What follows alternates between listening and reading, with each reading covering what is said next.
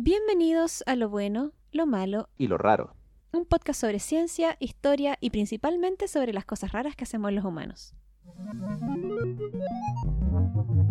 Si visitas el mismo tipo de páginas que yo, es posible que alguna vez hayas visto un titular como este.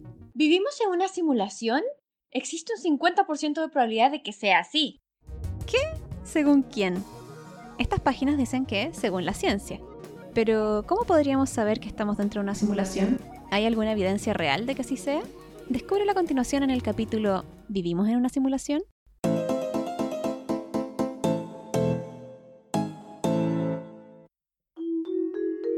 ¿Alguna vez te ha pasado que despiertas de un sueño, apagas tu alarma, planeas tu día y segundos después despiertas nuevamente dándote cuenta que todo lo anterior también era un sueño? Y es que un sueño, por muy ridículo que sea, mientras lo vivimos es indistinguible de la realidad. De eso habla el filósofo chino Zhuang Zhou en El sueño de la mariposa, escrito en el siglo IV antes de la era común. Una vez, Xuan Shou soñó que era una mariposa. Una mariposa que revoloteaba y revoloteaba. Feliz consigo misma y haciendo lo que le placía. No sabía que era Xuan Shou. De repente se despertó y ahí estaba. El sólido e inconfundible Xuan Shou. Pero no sabía si era Xuan Shou quien había soñado que era una mariposa o una mariposa soñando que era Xuan Shou. ¿Cómo podemos saber cuál es la realidad? ¿Podemos saber algo, lo que sea, con certeza? Parece que esta es una pregunta para... René Descartes. Descartes fue un filósofo francés del siglo XVII famoso por dudar. Y él propuso un experimento mental que nos puede ayudar en este momento o quizás nos va a confundir un poco más. Este es el experimento mental del demonio malvado, a veces también llamado demonio cartesiano. Y dice así. Supongamos que existiera algún tipo de ser sobrenatural cuyo único propósito fuera engañarte.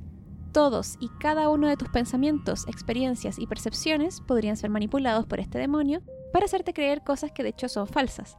Por ejemplo, puede hacerte creer que estás escuchando este podcast cuando en realidad todo es una ilusión.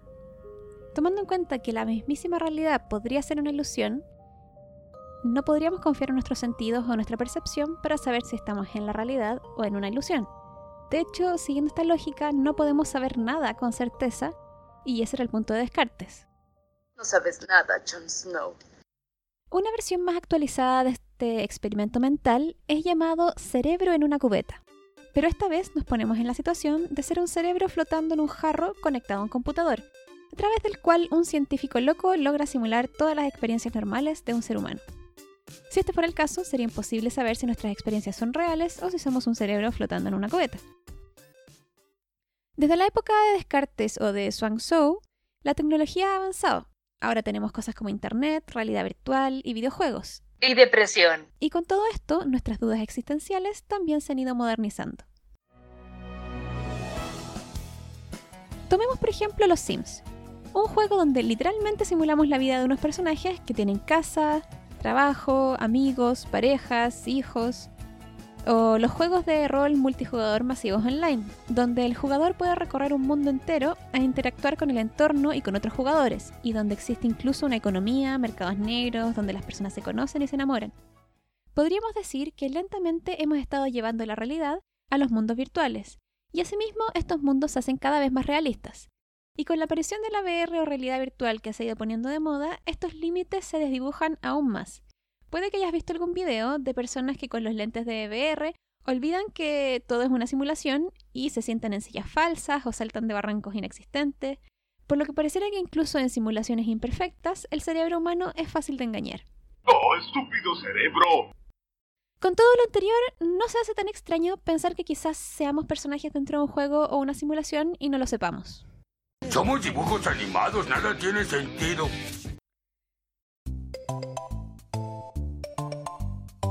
Según la ley de Moore, la cantidad de transistores en un microprocesador se duplica cada dos años. Esto significa que la capacidad de cómputo se duplica también cada dos años. Desde el 2010 que esta ley ya no se cumple al pie de la letra, los transistores en un microprocesador siguen en aumento, solo que eh, no al mismo ritmo.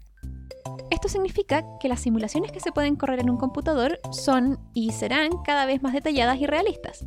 Lo que ha llevado a algunos a preguntarse si acaso vivimos en una simulación extremadamente realista de una especie más avanzada, o incluso humanos futuros.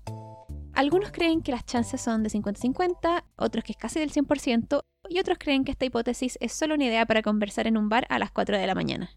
Por lo general, son gentes drogadas. ¿Quién tiene razón? En cierto sentido, hay un 100% de probabilidades de que vivamos en una simulación. Una simulación creada por nuestros propios cerebros. Eso no me lo esperaba. Y no me refiero a que seamos unos loquitos en la cama de un manicomio imaginando una vida normal. Me refiero a algo mucho más concreto. Es poco intuitivo, pero la realidad que percibimos está mediada por el procesamiento que nuestro cerebro le da a los estímulos recibidos por nuestros sentidos desde el exterior. Estímulos como la luz, el sonido, la temperatura no son universales, sino que dependen de la arquitectura de nuestro cuerpo. Habrán escuchado que los colores que vemos dependen de un tipo de células llamadas conos que tenemos en nuestros ojos y la estimulación que éstas reciben. Ciertos tipos de luz estimularán más a unos conos que otros. Eso hará que éstas envíen impulsos nerviosos al cerebro que serán decodificados para reproducir el color correspondiente. Por eso las personas que tienen problemas con sus conos, como los daltónicos, ven menos colores que el resto. ¿Sabías que el daltonismo es más común en hombres? El gen que se ve afectado en personas con esta condición se encuentra en el cromosoma X, y como la mayoría de las mujeres tienen dos cromosomas X, tienen el doble de posibilidad de tener al menos una copia buena del gen. También hay animales con conos que son capaces de reaccionar a la luz ultravioleta y por lo tanto ven cosas que son invisibles a nuestros ojos. ¡Ya puedo ver! De hecho, hay unas fotos súper bonitas de flores tomadas bajo la luz ultravioleta para verlas como la verían las abejas y otros insectos y son muy bonitas. Les recomendaría que las busquen, pero si no, me imagino que las voy a subir al Instagram.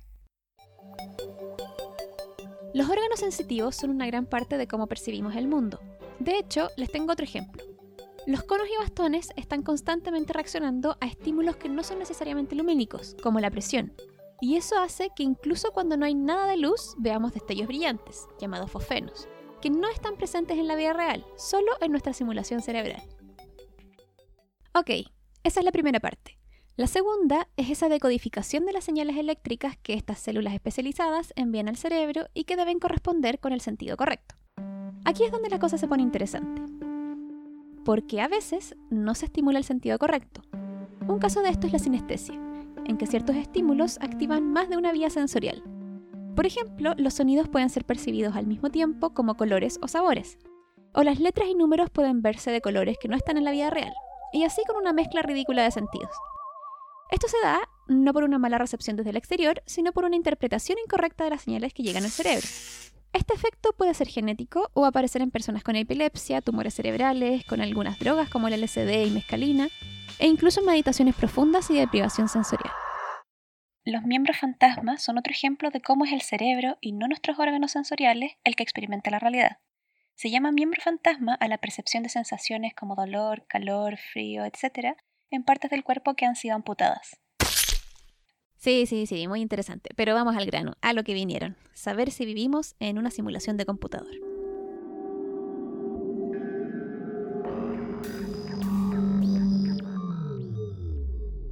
La hipótesis de la simulación ha estado de una forma u otra presente desde hace miles de años, pero la idea de la que les voy a hablar hoy es la que tomó fama desde el 2003, cuando el filósofo Nick Bostrom publicó un paper calculando las posibilidades de que así sea.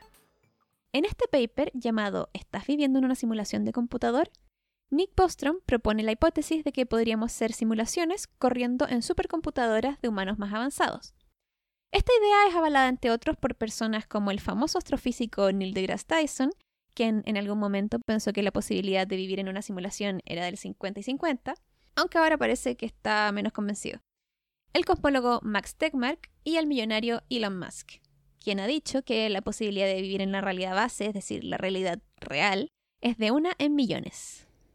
Pero veamos por qué tantas personas creen en esta hipótesis tan extraña, con un super resumen del paper de Nick Bostrom que dice más o menos así.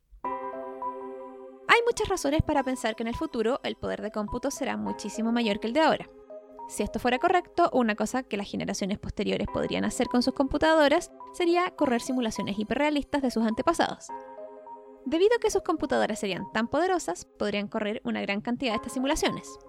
Supongamos que estas personas simuladas son conscientes, lo que sí podría ser si las simulaciones son suficientemente poderosas. Si este fuera el caso, la mayoría de las mentes conscientes no pertenecerían a la raza original, sino a personas simuladas. Y mientras más simulaciones se corrieran, menos posibilidades de ser de la raza original o creadora. Si todo esto se cumpliera, sería racional pensar que probablemente estamos entre las mentes simuladas en vez de los seres originales. Obviamente es súper difícil saber si todo esto es real, por lo que Nick lo simplifica diciendo que al menos una de las tres siguientes opciones debe ser verdad. Opción 1. Los humanos se extinguen antes de llegar a tener la capacidad tecnológica de crear simulaciones. 2.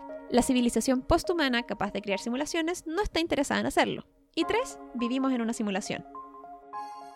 Según Bostrom, si la opción 1 y 2 son falsas, entonces la opción 3 debe ser verdadera. Traduciendo, si los humanos no se extinguen y llegan a tener una supertecnología y además están interesados en crear simulaciones, entonces casi con certeza vivimos en una simulación. Todo es una ilusión. Esto solo es posible si se dan todas las condiciones, y por el momento no sabemos si se darán.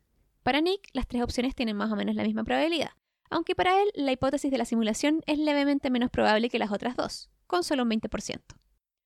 Lo que sí es seguro para Nick es que en el momento en que la humanidad cree simulaciones de antepasados, sabremos que nosotros también estamos dentro de una simulación.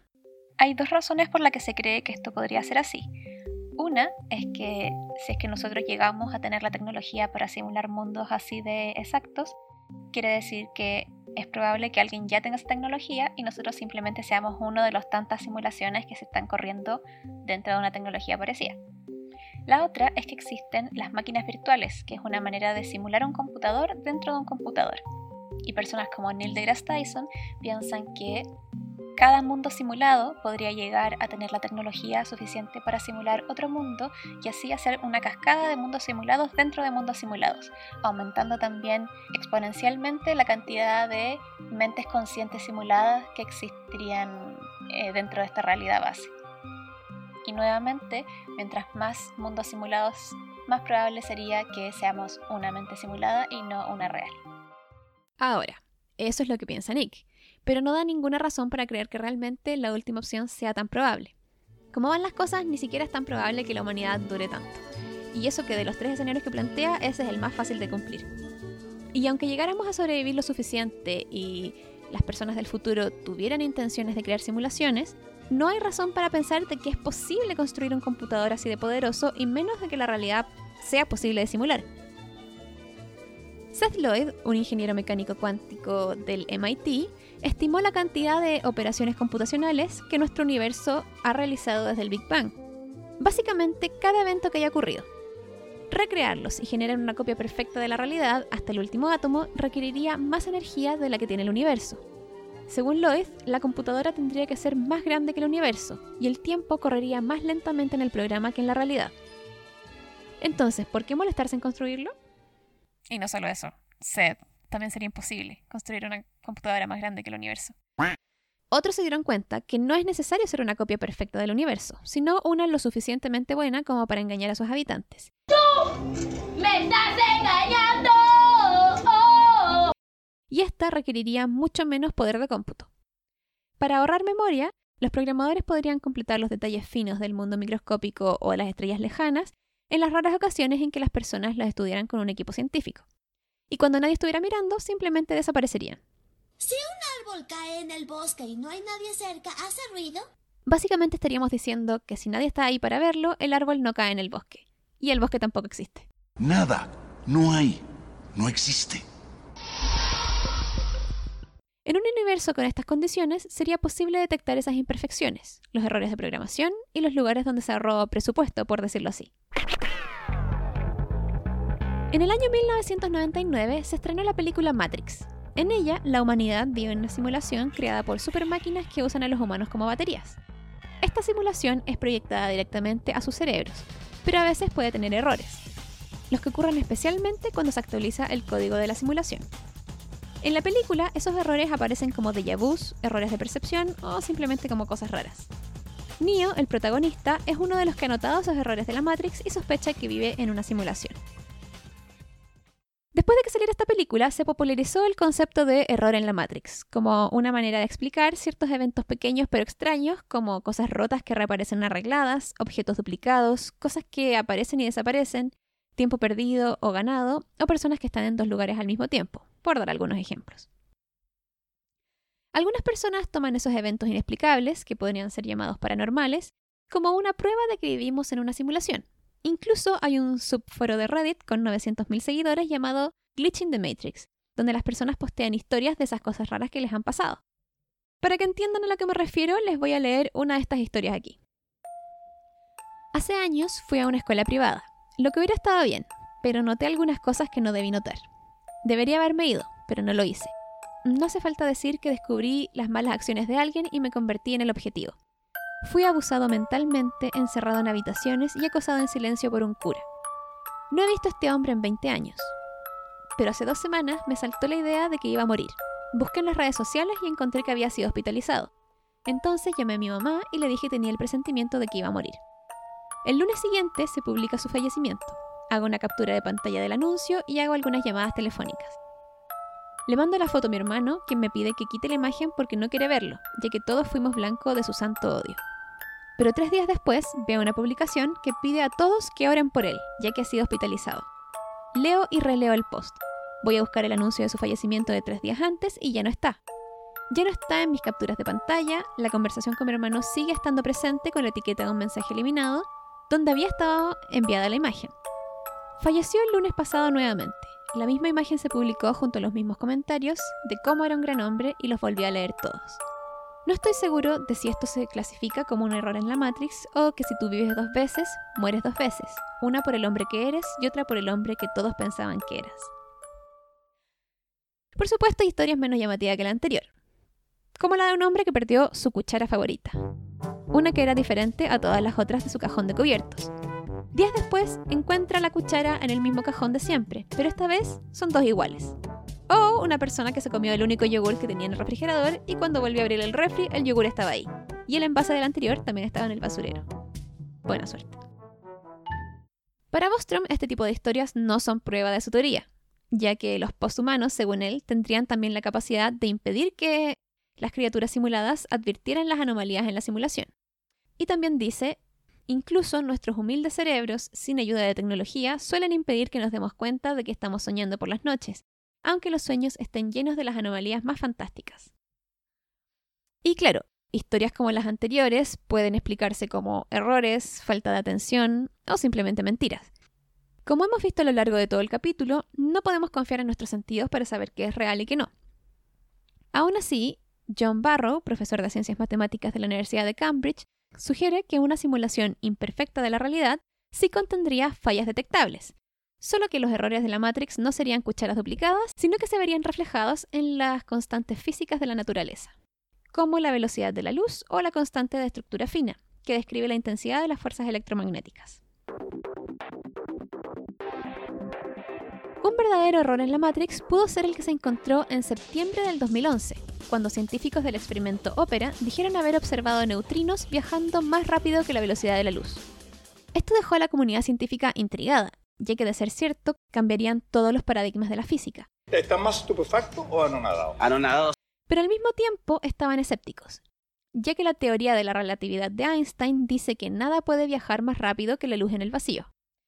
Aún así, los científicos de ópera defendieron sus resultados, sin poder encontrar errores en la medición. Meses después, otro experimento llamado Icarus, y ubicado a solo metros de ópera, midió la velocidad de los neutrinos y los resultados fueron los esperados. Viajaban a la velocidad de la luz y no más rápido. Después de esto, Ópera volvió a hacer su experimento y los neutrinos seguían llegando antes de lo esperado, indicando que habían viajado más rápido que la luz. Finalmente, después de buscar mucho, se llegó a la conclusión de que el error no fue de la Matrix, sino de un cable mal conectado y un reloj que avanzaba demasiado rápido.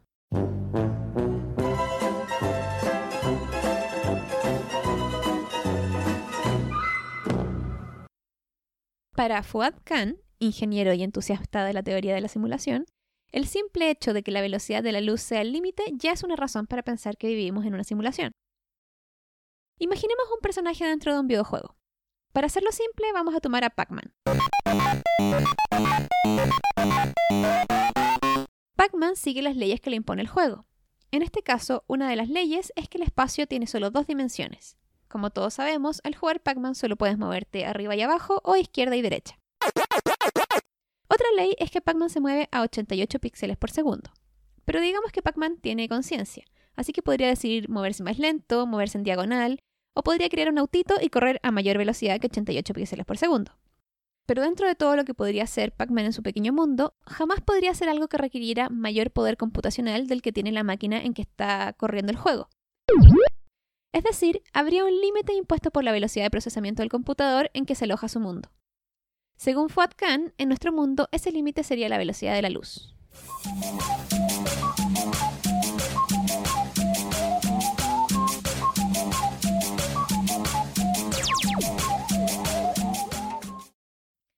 Entre los artículos que encontré sobre este tema, algo que se repitió varias veces es la propuesta de que estudiar los rayos cósmicos podría probar que nuestro espacio-tiempo está sobrepuesto sobre una grilla, como la que se necesitaría para construir un juego o simulación. Solo que esta sería muy pequeña. Pero ya estamos al final del capítulo y la verdad es que no lo entendí a la primera, así que no voy a gastar otro día más en estudiar las características físicas de estas partículas para explicarlo acá. Sabrán perdonar. Como dije recién, ya estamos terminando, así que vamos con la última parte.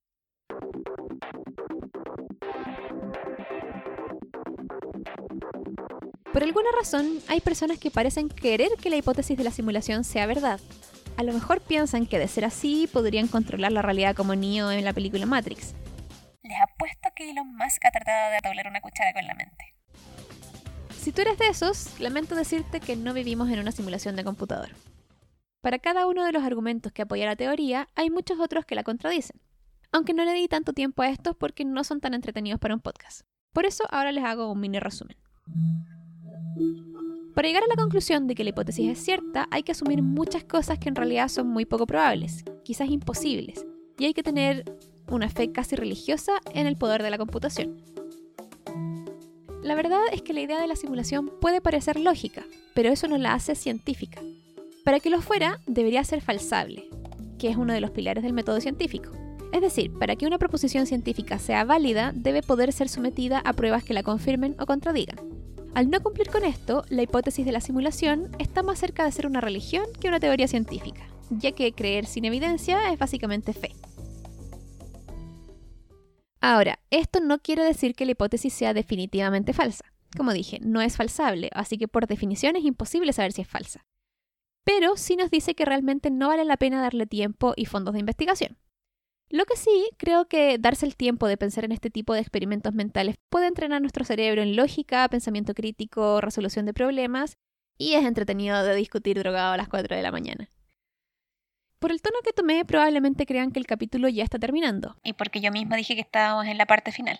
Pero aún nos queda una teoría de simulación que no tiene nada que ver con lo anterior ni con computadoras. Pero me parece pertinente para el capítulo. Estoy hablando del cerebro de Boltzmann. El cerebro de Boltzmann es una hipótesis basada en la entropía, que dice que es más probable que el universo como lo conocemos no exista y en realidad seamos solo un cerebro que ha aparecido espontánea y brevemente flotando en el espacio con los recuerdos de una vida completa. Esta idea suena aún menos lógica que la idea de la simulación por computadora, pero extrañamente da una razón más científica para ser real.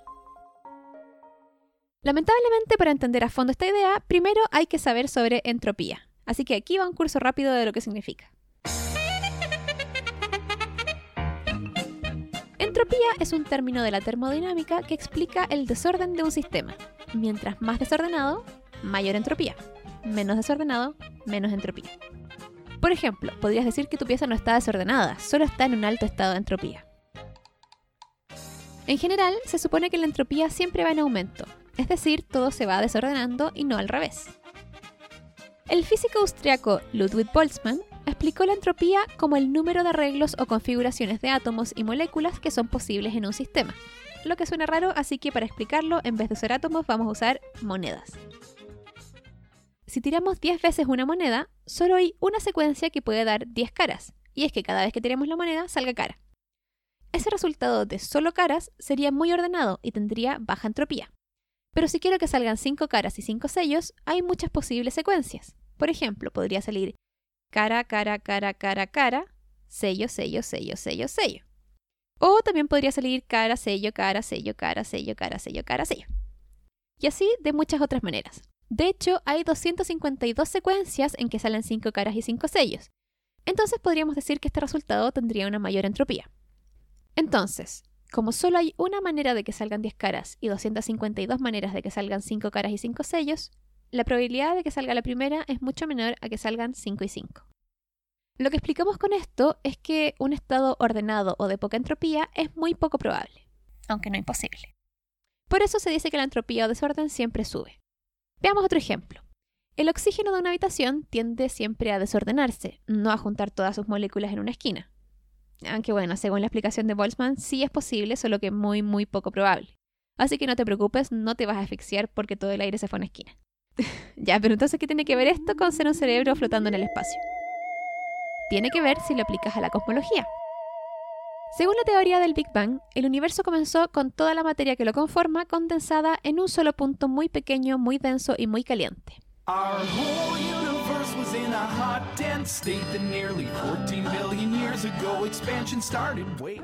Que desde entonces se ha ido expandiendo y enfriando, hasta que en el futuro debería llegar a un punto de equilibrio térmico. Lo que los científicos aún no saben es por qué. ¿Por qué estaba todo el universo condensado en este pequeño punto? Bueno, lo que dice Boltzmann es que quizás no fue así. Imaginemos que el universo es más antiguo de lo que se cree y ya estaba en desorden o equilibrio térmico. Como ya sabemos, un estado de entropía tan bajo como el Big Bang sería infinitamente poco probable.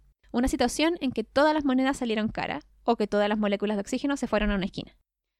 Entonces, según Boltzmann, un estado estadísticamente más probable sería que hubiera una fluctuación pequeña en la entropía y que en vez de haber aparecido toda la materia en un solo punto, un poco de la materia se condensó en un solo cerebro relleno con recuerdos y conocimientos de toda una vida y todo lo que sabemos sobre el Big Bang, las estrellas y todo eso. Claro, esto también sería poco probable, pero un poquito de orden es más probable que mucho orden. Ahora, dejemos de pensar en lo probable o improbable que es ser un cerebro de Boltzmann y pensemos en lo siguiente. De ser real, el cerebro solo aparecería por menos de un milisegundo, y todo lo que has vivido, incluyendo esta frase que acabo de decir, sería solo parte de los recuerdos que venían incrustados en ese cerebro. Lo que por una parte es aterrador, porque significaría que en el momento en que tu presente termine, entonces dejarías de existir. Pero al mismo tiempo da la sensación de que no fuera cierto porque el presente sigue ocurriendo.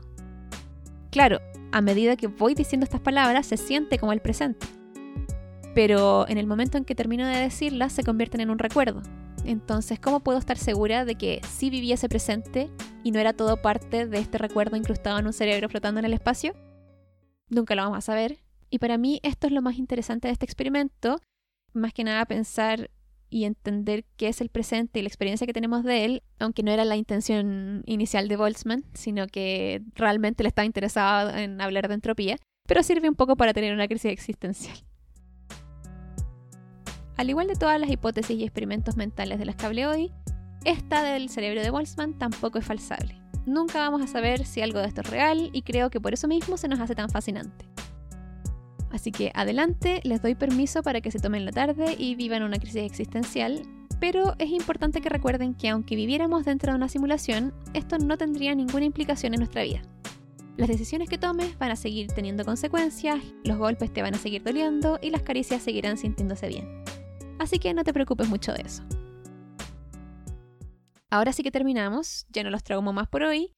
Quiero aprovechar de darle la bienvenida a todos los nuevos auditores y darle las gracias a los que ya me escuchaban desde antes. A todos, espero que hayan disfrutado este tema y nos vemos en el próximo capítulo.